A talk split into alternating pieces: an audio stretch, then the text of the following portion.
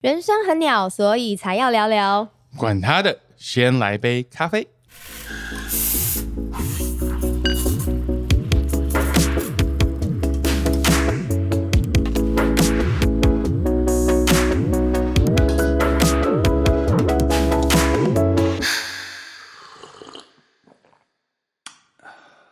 Hello，各位听众，我是 Junie，我是 Peter。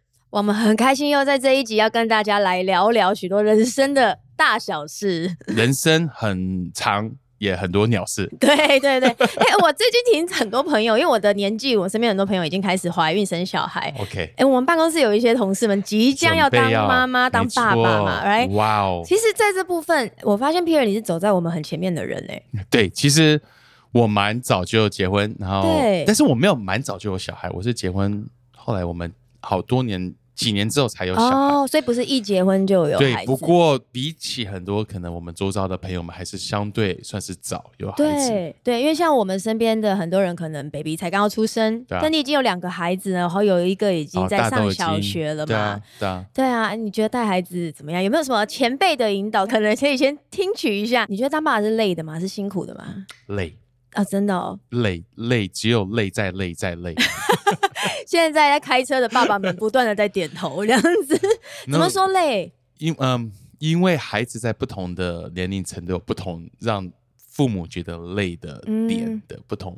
比如说小时候、嗯小 baby 的时候，当然累，嗯因为他可能还没睡过夜，一直哭。哦但，是到了长大之后，开始孩子变大之后，还是会累，因为要管教，要教导嗯这个孩子。对 So I 对 think，嗯，孩子刚出生的前几个月，你大概就是想他活着就开心了。对，但就是后来就要想很多。对，后来就想说怎么管教他，怎么帮助他，然后，所以，嗯，因为我的女儿她现在已经嗯八岁了嘛，所以已经有很多她自己的意见，哦很多的想法，对，然后很多就是就是很很 就是小大人的时小大人，对对小大人，对对对。然后像昨天 昨天晚上很好笑，就是我们家的咖啡机坏掉，嗯，然后 Ellie 我的女儿，她就说啊坏掉了，那爸爸妈妈是不是就是不能喝咖啡了？嗯然后我说哦不是不能喝咖啡，但是可能有一阵子不能，因为我们要去要去弄一台新，嗯，去修理要修理对换一个。嗯，然后 Ellie 回答就是 I would like to see you try，就是我想要看 I would like to see 你们两个不喝咖啡的感觉是怎么样子就觉得好像是个大人在讲对话。对，哎、真的耶！我因为我刚认识你的时候他才两岁，所以我就想说，他现在会讲这些，真的好神奇哦，小孩的变化。对，但是其实教养对很多的父母来讲，都是一个很大的学问跟一个挑战。没错，因为很多时候我们其实，在教养孩子的时候，我们有时候父母不一定会有个共同的一个想法，嗯嗯所以我觉得嗯有些的要一些一些的讨论，嗯说我们共同的目标是什么。所以其实那个时候，我跟 Peggy 我们在 Ellie 还蛮小的时候，我们就有做个决定，就是我们说、嗯我们的目标，嗯。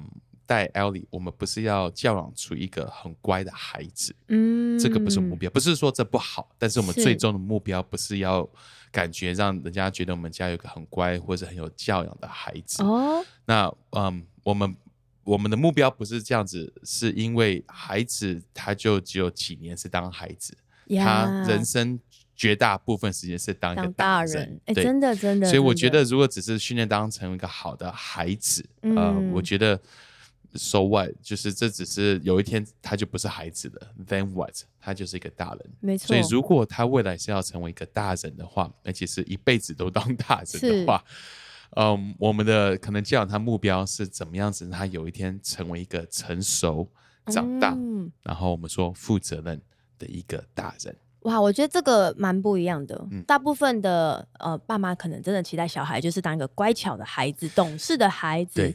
但如果你不教他怎么当大人，这个世界就会帮你教你的小孩怎么当大人。他的，要让他变成一个，就是要来管教他。是是是，对对所以与其这样，你真的还是不如花心思怎么教他变成一个有责任的人。嗯对，没错，这可能是因为我的个性比较 futuristic，我都想得很远的一个东西嘛，所以我就想说，对啊，有一天他会变成一个大人，有一天，you know，他会要自己去做决定，那怎么样让他可以去学习去做这个决定？嗯所以我跟我太太那时候就呃，我不知道这个想法是对还是错了，但是呃，我我就跟我太太分享啊，但我们还没开始 try，所以我也不知道。嗯嗯嗯，我们就说，嗯，你知道我们。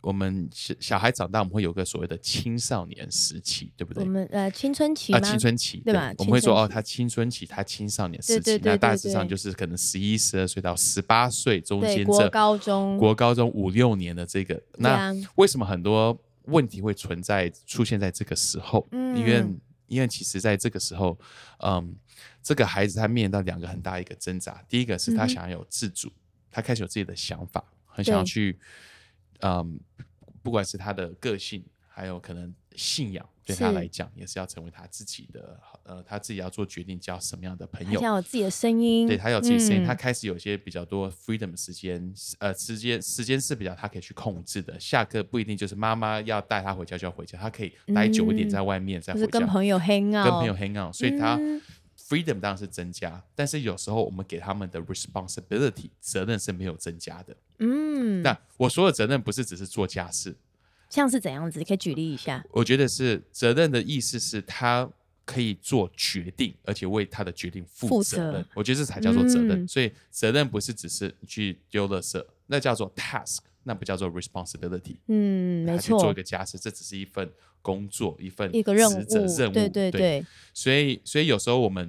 呃，我觉得有时候在青少年他们在家呃，他们成长的时候，他其实是需要有更多 freedom，然后也需要有更多的责任。那那在这个当下，他开始想要去做一些决定的时候，但是我们又告诉他，no，你只是一个小孩子，oh no，你还未成年，你还是一个小孩子。所以其实我可以想象，这是一个非常不是我可以想象，我自己经历过，他这是一个非常 awkward，非常呀呀呀呀呀，right？你你也是已经是一个。like biologically 身体上你已经算是一个大人的，嗯，你可以生小孩，对，其实是对不对？哇，听起来好狂，好好夸张，是真的，right？But like，呃，我们的身体是那，当然，我觉得人脑袋的思的思想还没有完全 form，尤其男生会比较慢，男生呢，我记得他说，好像我们的 frontal lobe 前面那一块是比较慢才，对，比较晚熟，晚熟，所以，所以我我我我知道。我相信其实有些东西会比较晚一点，但是其实他已经不像是一个小孩，是是，那他也不叫不是，他也还不是完全是一个大人，嗯，对，但是某些程度已经像是一个大人，对。那如果是这样子的话，我觉得当下应该是把他朝着像是大人的方式去对待他，而不是把他更往小孩子的方式去对待他，因为他只会越来越每一天。As time goes by，每一天每过一天，他只是更多的像一个大人而已。对对对，他身体心智都越来越像大人。对，但是他的自由度跟他的责任对承担的部分，却还是跟小孩一样。你的意思是这样吧？对不对？对，所以。我就跟 Peggy，我们那时候就聊说，好，那有没有可能，譬如当 Ellie 他十一岁的时候，十二岁的时候，他就可以做一些的决定，是会影响我们整个家庭。嗯，哇，所以，所以，比如说，那当你不用用个很，比如说我们今天要住哪里，或者我们要不要买房子？买这个房子，这太大了，太大。但是有没有可能是先从我们今天晚餐要吃什么，他来决定？OK，或者是有没有可能是呃，我们这次 vacation 要去到哪？他来做决定，他来做规划，或者是这样开始有些东西是他做的责任，呃，他做的行为，他做的决定会去不仅影响到他自己，去影响到其他的人。是，那我觉得这就会训练他可以去越来越负责任。嗯，那嗯，所以我们就想说，OK，那这样子可以尽量减少感觉他只是一个青少年，而是他还是青少年的时候，把他当做是一个小大人。了解看待它，了解。那但我们还没 try，所以因为他还不要不要不要对，不要听我的建议或是什么。我 I'm trying to，我之后一个 philosophy，一个 philosophy，还不知道之后会怎么样。五年后我们可以再录一集说。对，But it's interesting，因为你刚刚讲到就是关于自由跟责任这两件事情。Yes，其实不是只是青少年青春期，其实我们人生好像都会面临到这两个东西的一些呃，不管是取舍。或者是被分配到，或是我们在这当中会有一些挣扎等等的，对，因为我在想，呃，其实以毕竟我在台湾长大，然后呢，大部分我身边的朋友、家人，大部分我的同学们，在我们青少年的时候，其实是蛮没有自由的。对对，那我的情况比较不一样，我其实是蛮被给予自由，但我。就像你说的，有自由，但不一定有责任。嗯，那有时候这个自由，就是我真的感谢上帝，我没有变成一个不良 少女。因为如果我只有自由，我没有责任感的话，我可以 whatever 我想干嘛就干嘛，然后呢天高地厚都不管的这样子，所以我很有可能要走偏就走偏，我想要干嘛就干嘛。所以我觉得你刚刚提到这两个东西，是听起来这两个东西其实都是。都是需要的，对，而且是结合在一起，是结合在一起的，对，因为我们呃，我我我相信我们其实很多人，我们渴望的是自由，嗯，我们我们大致上我们不会说我渴望更多的责任。我们都会说，我渴望自由，对不对？对。所以我们的 desire，我们的想要得着的是自由。那那我觉得这是这这是好的。我觉得这是神创造我们，就是因为我们是按照神的形象所创造。嗯。我们是有思考能力，我们是有我们有自己的的 will，我们有自己的想法，有自己的审美观，对这些的东西。那我们一定会渴望某些的自由。那我们对这自由的定义是 to become who you're supposed to be，成为你应该成为的那一位。嗯嗯，对。那那我对自由定义比较不是说就是好像。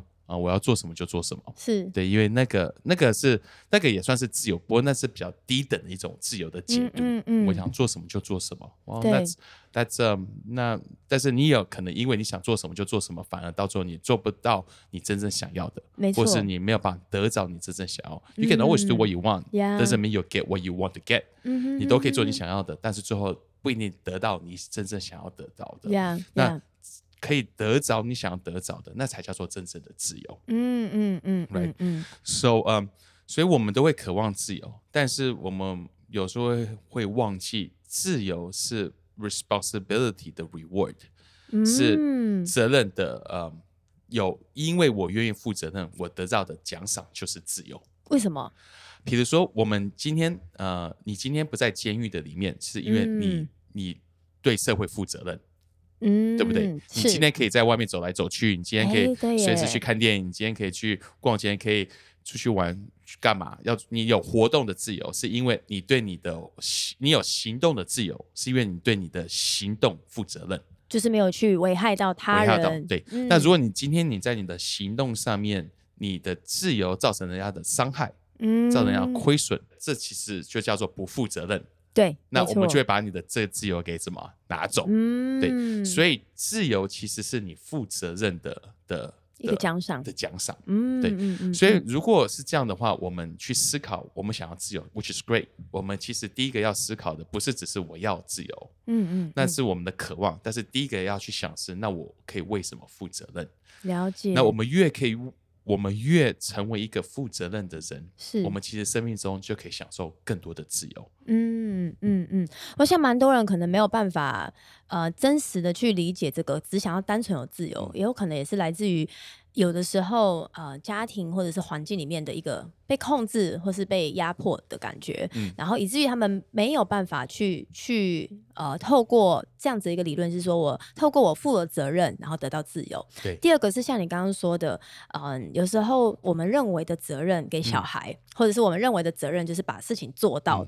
做做成做完，对，可是其实负责任也包含事情没做好，对也是负责任的其中一一环，对，或者是他是有后果、有代价的，要承担这个后果，对对对对，就可以去承担这个后果，对对对，我完全嗯，就是我记得我还还是第一年还是第二年，就是跟 Pierre 你一起工作的时候，不知道你记不记得那时候我是负责整个呃我们里面的那个行销啊，然后创意部门这样子，然后我我记得那时候我就有经。经历到这一门课，对，就是说，呃，我自己不会觉得我是不负责任的人，until 我到那一天才明白，原来负责任不是只是把事情做到做好而已，就交件而已，也包含去承认自己的失败，嗯，或者是去呃承认。我还没做到。OK，怎么说是什么？那时候就是我不记得我们好像就是要出一个呃行销宣传等等的。那到了 d a y l i n e 我们那天就是要看呃就是 A 版的图片，然后的一个视觉这样子。但那一天我的设计师都还没有给我，所以我到了要去开会路上的时候呢，我就很紧张，一直去。而且而且，我们现在先说是他你做的是很辛苦的，是因为这些设计师也是他不是他的工作哦，对对，他不是他们都自工，他们是自工，对对，所以你要去追这些 东西，不是像一般哦，可能大家听到哦，公司里面的设计师，那不是，这是对就只是我们组织我们教会里面一些其他的职工嘛。That's right 对。那我是唯一就是的呃办公室里面的职员，对但是我不会画图，然后我也不会这一切，所以当时我压力最大的就是说，我会有一种感觉，这责任在我身上，可是我好没有自由然后我不知道怎么办。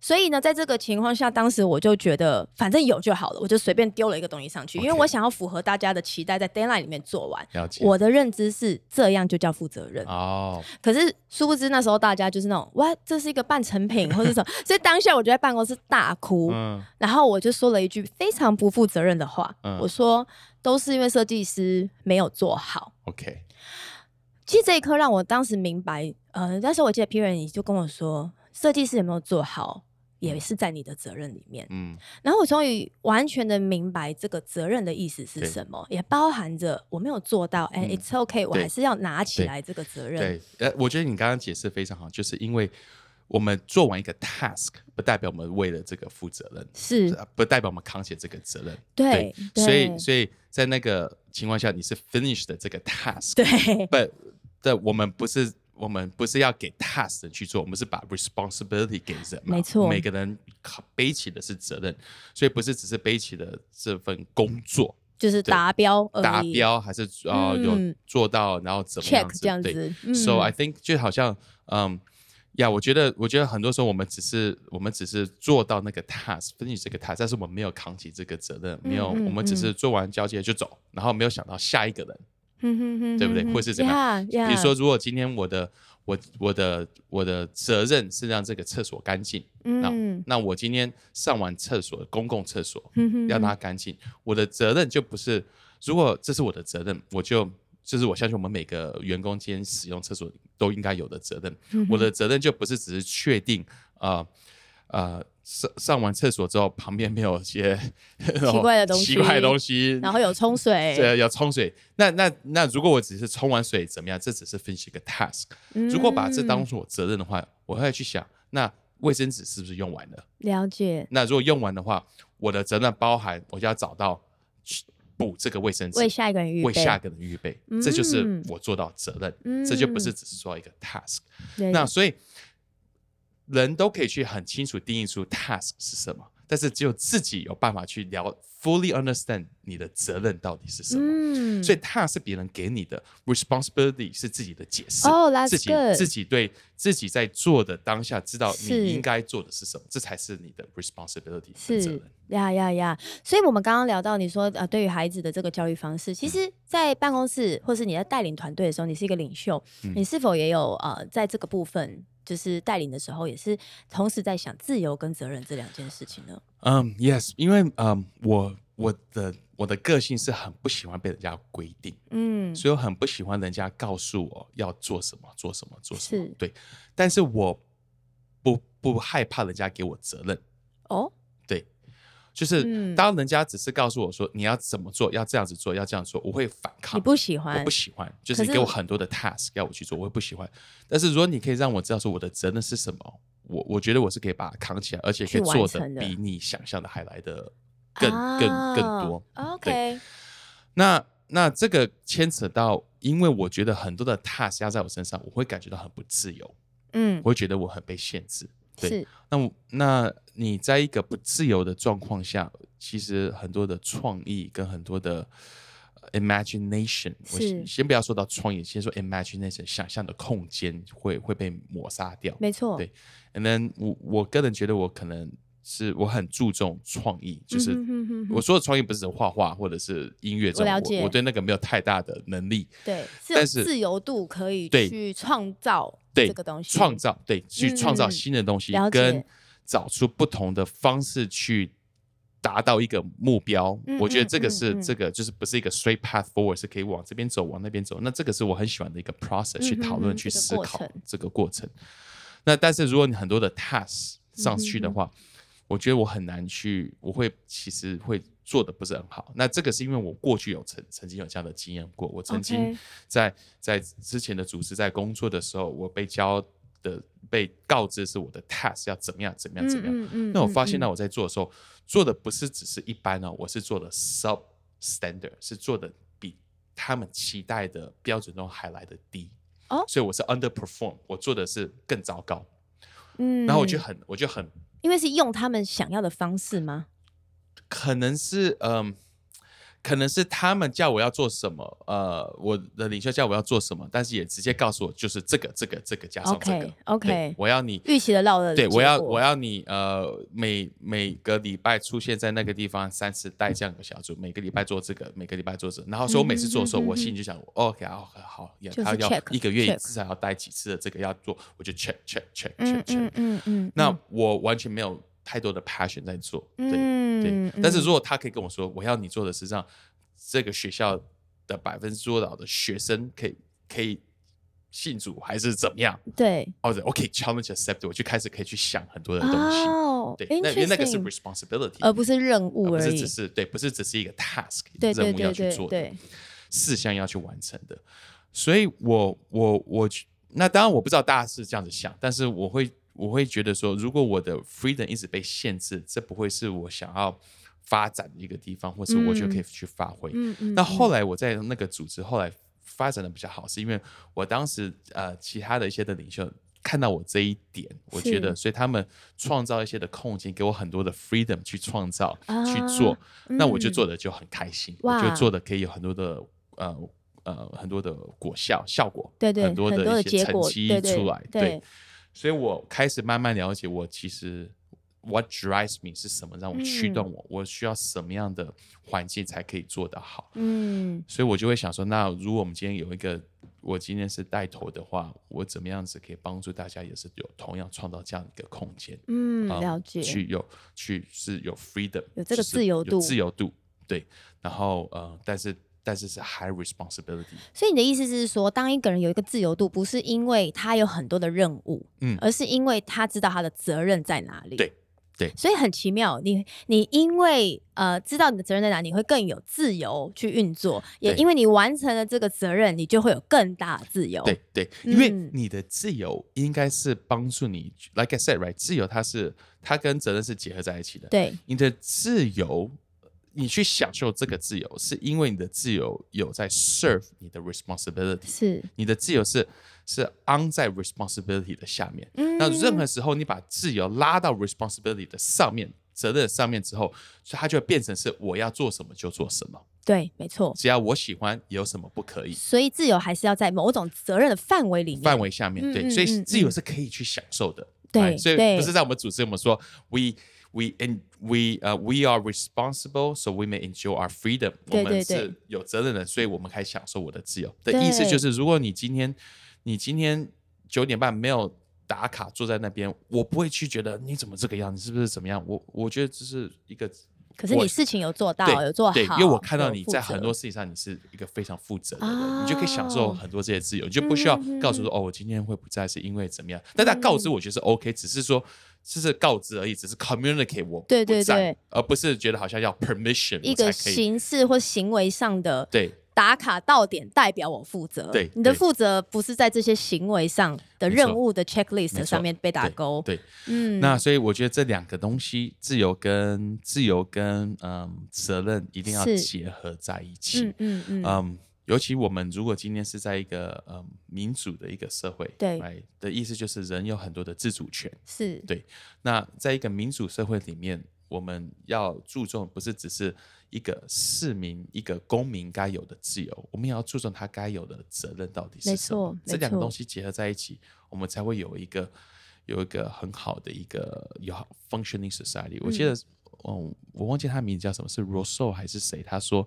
it's a social contract。嗯，它 social contract 就是你跟这个社会的一个契约，对对那，这个契约就是你对这个社会的责任。其实是有责，任的。那他所谓的 social 的意思就是群体跟大嗯家、跟其他人在一起，你对他负的责任到底是什么？嗯嗯嗯，所以我这样听你讲，意思是说，如果一个人他很有自由但不负责任，其实代表有的时候他只是自由的想要去 check 他想对完成的事情。应该这样说好了，自由跟自私是有差别的，只是只是有时候我们 confuse it，我们把两个想的是一模一样。呀自由跟自私是两个完全不一样的。这就是我想要 highlight，就是因为你刚刚讲到一些，比如说社会的责任，嗯或是我们身为工作的人的责任，或是一个孩子，你赋予他一些责任，其实他怎样不是变自私，而是自由。其实这有两个完全不一样的导向，对啊，因为你要教导一个人去去呃 manage，去嗯去呃 manage 怎么说，就是管理。管理他的自由。嗯哼哼哼哼，让他不是成为一个自私的人，嗯你不管理你的自由，你就成为一个自私的人，因为你的自嗯。由造成人家的不方便，的确是，因为你的自由害到其他人，这就不叫做自由的确。是半夜飙车那种，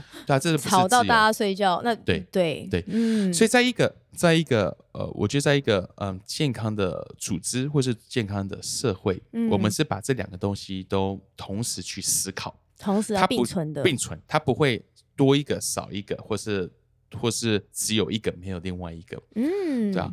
那这个就包含在我们去做人生去做的决定，是我们今天做的决定。那嗯，那我觉得嗯，我在想，有时候在一个社会的里面，嗯，这这也是就是东方跟西方的社会的嗯一个差别。好我觉得在西方社会可能比较注重是个人的自由，嗯嗯嗯 right？嗯，然后但是在东方的社会比较注重的是，嗯，你对群体的责任。嗯哼，嗯，对，这两个东西，这是在东方的社会上面文化跟西方的差别。了解，怎么说呢？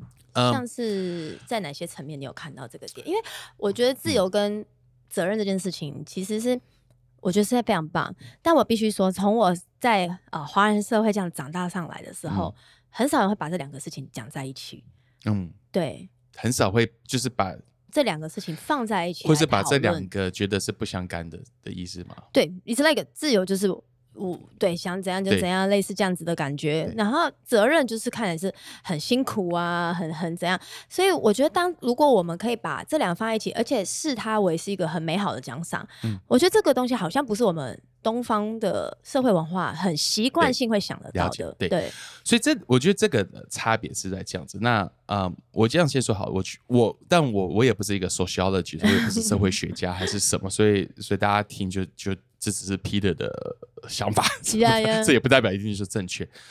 但是在我的观察里面，我发现到，呃，东方跟西方社会都会讲到自由跟责任，嗯这不是不讲到的，只是他们的着重点跟他们的起开呃，他们从哪里开始跟从哪里结束是不太哦一样。了解。比如说，嗯、在东方的文化的里面，比如说我们说华人文化好了，嗯嗯嗯嗯我我不敢说所有的东方，但至少在华人文化的里面，我们的我们的 responsibility 是先从群体开始，最后也是从群体结束。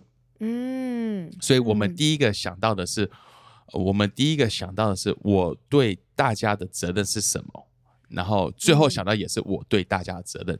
所以，我们这跟我们的家庭观很类似，我们比较哦少会注重个人，比较注重，也比较少是看核心家庭，我们看的是家族。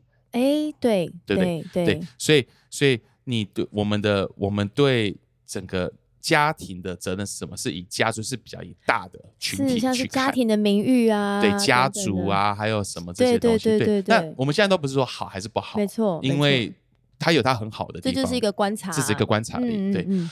那西方对责任的定义，他会先从，他不是先从你对群体的责任，嗯他会先从你，对你自己的责任，嗯，然后最后嗯才可以衍生到你对群体的责任。嗯 OK，好了解，，So for example, for example，嗯，呃，那这个呃，again，我必须先说，在西方社会有分不同的 level 在这方面，是。比如说美国就是非常明显是个人，哦，对但是很重视个人的，对，但是你去到了，你去到了，比如说法国，可能就、就就就真的很不一样，一样。对，所以不是每个西方社会都是一模一样的、嗯哼 r i g h 嗯 t 好，那在美国，我们可能会觉得枪支，嗯，对，以华人会觉得是很奇怪的一个东西，为什么一个国家可以开放可以开放人在家有枪，这不是比较危险吗对对，？Isn't that more dangerous？你有枪在家，这是这可以造成多少人的伤亡、死亡，这一切的东西，嗯嗯嗯为什么要有这样的东西，准许人有一把枪在他家里面？嗯嗯最好的方式不是就是把枪拿走就好了，就你不可以有枪，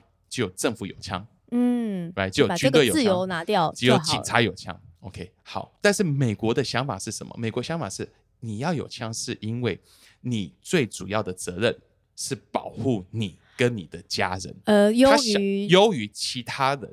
了解了解你，最主要的责任，as a maybe the man of the house 或是 woman of the house，其实自我保卫自我保护。你要保护你的家人是最重要的责任，比起你要保哦护你的邻居，你要先保护你跟你的家人，然后最后才开始 escalate 上去去保护其他的。了解，那亚洲的文化是，那完你先对社会要做保护，你有枪对社会会不安全。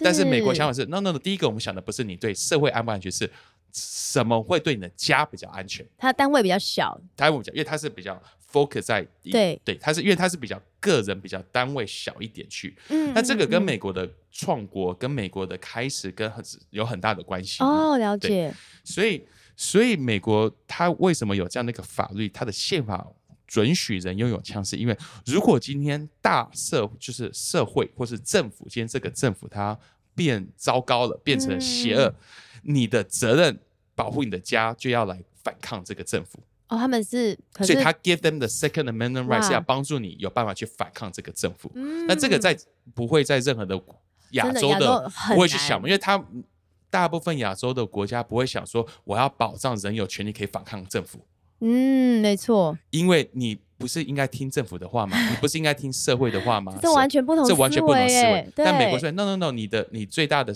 保护应该是要保护你跟你的家人。呀呀呀，你的优先权，优先对是没错最后才是这样 escalate 上去。所以以这样子的思维来讲，它长久来的社会会比较是自呃说难听点自我中心，嗯嗯，但是嗯说好，听点自我负责任，嗯，自己要为自己负责任。没错，You are your own，你要为自己负责任。所以为什么美国它的社会它是可以准许一个人，如果你真的有呃我们会说叫做 agency，就是你有能力而且有自自主性可以去主导的话，你在美国胜过于任何其他国家是更有可能可以成功，嗯，因为他给你创业等等创业跟这些东西，他的创造力是大的，因为他是 empower individual 个人去做到这一切它空，间是大的，它空间是大的，嗯对嗯嗯，那呃，那但是其他呃其他的地方可能不太一样，所以了它是解先，所以不是说好像国外讲讲究比较多的自由，然后它亚洲不讲自由，no，只是我们的那个优先次序的那个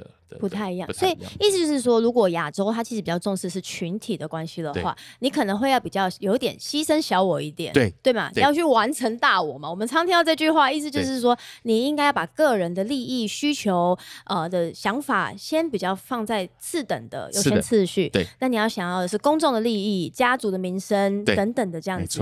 比如说，班上的秩序，对，你要会想这个对东西对，没错，嗯对。那而且这个他也说的不不不是错的嘛，对不对？你对大家的，你对，当然我是比较偏向个人的，但是只是我也会觉得你对群体大家的责任跟这个，我觉得是我我觉得它是有它存在的价值。我我我完全相信，因为其实我们两个刚好就是在不同的文化之下的环境长大的，嗯对，所以我在台湾其实，嗯、我可以看得出来，这个为公众负责的这样子的一个想法，其实并不是坏事。像你说的它有时候会带来更好的呃公德心也好，对，或者是更更好的公共秩序。比如像新加坡，他们就是非常的干净，然后呢，非常的守法治，然后呢，也因为这样带来了很好的一个整个国家的利益。对，那可是事实上，我看到有的时候，如果被扭曲的使用的话，嗯它就可能会造成不一样的结果。对比如说，其实很多台湾的孩子他们在就学或求职的时候，因着要有家族的名誉、面子，要护的这个东西，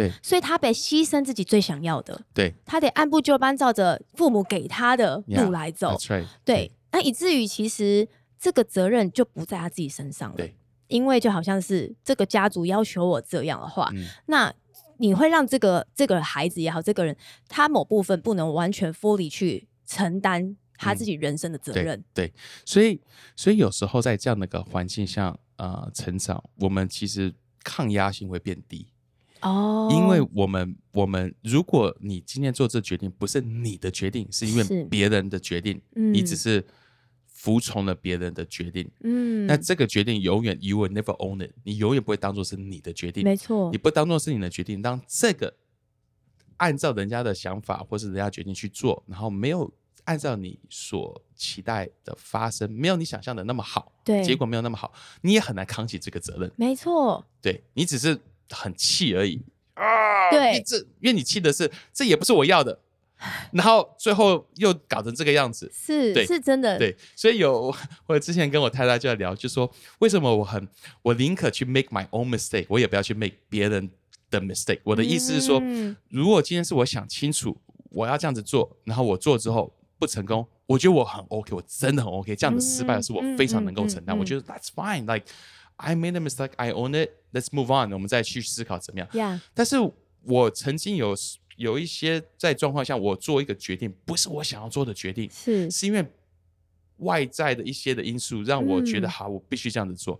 做了之后真的没有成，就是真的失败，或是真的结果不是很好，我就会非常气我自己，你不知道道理，因为我就觉得这也不是我要。对你看，你看搞得这个样子，然后我就想，you know。呀，那我就比较，我会觉得完全理解过的去我心里面的那一块。是是是，对，所以我觉得蛮有趣。其实呃，不管是东方啊、西方啊，或是城市跟乡镇，它其实都会有在这个部分有很不一样的解读。嗯那我在想，如果你在带领一个团队或是群体的时候，你到底要我们在怎么样去建立这个很这个文化？也就是说，怎么样去带领更多的人有这个自觉是，当我越去拥抱我的责任，嗯，我可以得到更多的自由。我了解。对，我我们最近不是在跟我们一个共同的朋友，他从美国来嘛，嗯哼跟我们聊一些东西。他不是给我们一个，他那时候有跟我们讲一个 concept，我觉得很棒。嗯他说，他说他不喜欢告诉人家他们的 JD job description 是什么，因为他说有时候 JD 内容。职务内容只是写一大堆的 task，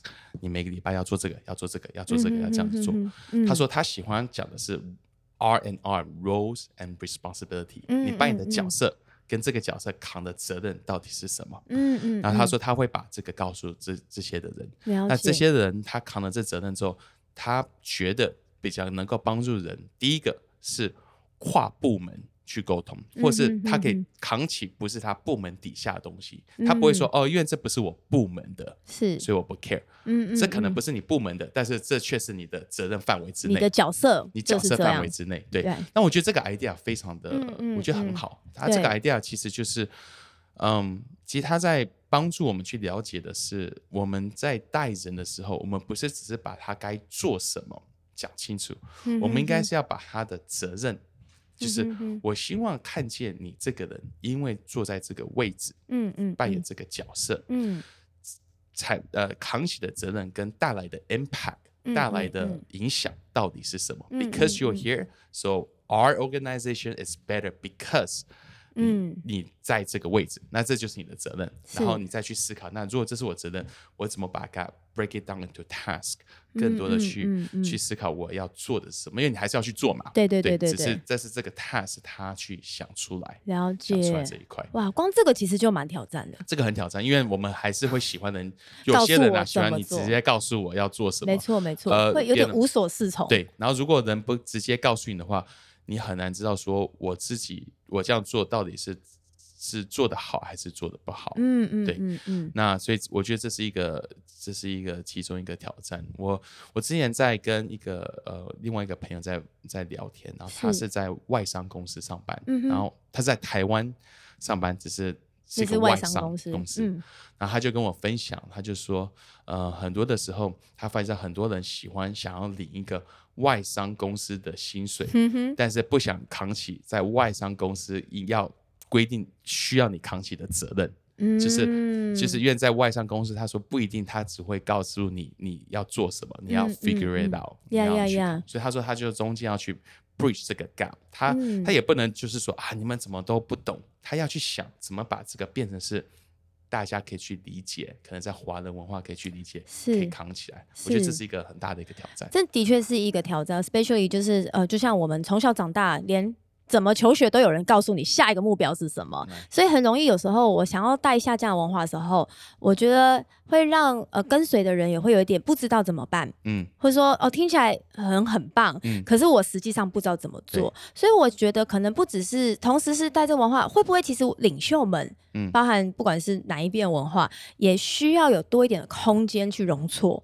对，因为如果说我今天让你自由，你一不小心犯错，我就说不行，对啊，你以后就听我的，你真的 A B C D 做，连这件事情就成不了了。呀，所以这需要是双方都要去建立的这个。所以回到像我们刚刚说那个，嗯，带小朋友的这个嘛，对。对，所以我之前跟 Peggy 我们在聊这个，就说好，未来哪一天让 Ellie 可以决定我们全家要去哪里吃晚餐，要吃什么、嗯哼嗯 r i 哼。g h t 但其他我们他现在都已经在做决定了，哦，现在已经在决定了。但是就是如果他今天做一个决定是我们不想吃的，我们的表情是什么？我说哈，这个哦，还是哎，真的吗？对呀，呃，要不要别的？那如果是这样的话，其实我们就没有在教导他如何真的去负责去负责任，然后去做决定。嗯所以，所以就是 OK，Let's、go do it。然后如果真的、呃臭豆腐。可以啊，我 OK。所以就是超，如果想吃 donuts 当晚餐就 OK，Let's 就 go，好吧。Yeah, 嗯 It's your choice。如果之后肚子痛，That's 那是你你要负责。但我觉得这真的是一个非常棒的，因为我也听过一句话，就是说，呃，其实完美是出于害怕。嗯，对，就是如果我们害怕犯错，我们只会成为我们在追求完美的时候，就会是恐惧在驱使我们成为那样的人。可是卓越不一样，嗯卓越是因为拥抱失败。对。如果你能够每次犯错，不只是我我做的人拥抱，我记得好像我们有录过一集也在啊讲这个，对不对？哎在 讲完美那对个吗？啊，对对，哎、其实不是只是我记得有一集做的人要拥抱，是带领的人，不是像父母，你也得拥抱 没错。他的失败的时候，他会越来越卓越 Right 因为他会创新，他会勇敢这样子。Yeah 所以光是这一点，其实目前我觉得真的在华人社会是不容易的。对，嗯嗯嗯。那有其他的部分是你觉得你在带领的时候会遇到的阻碍吗？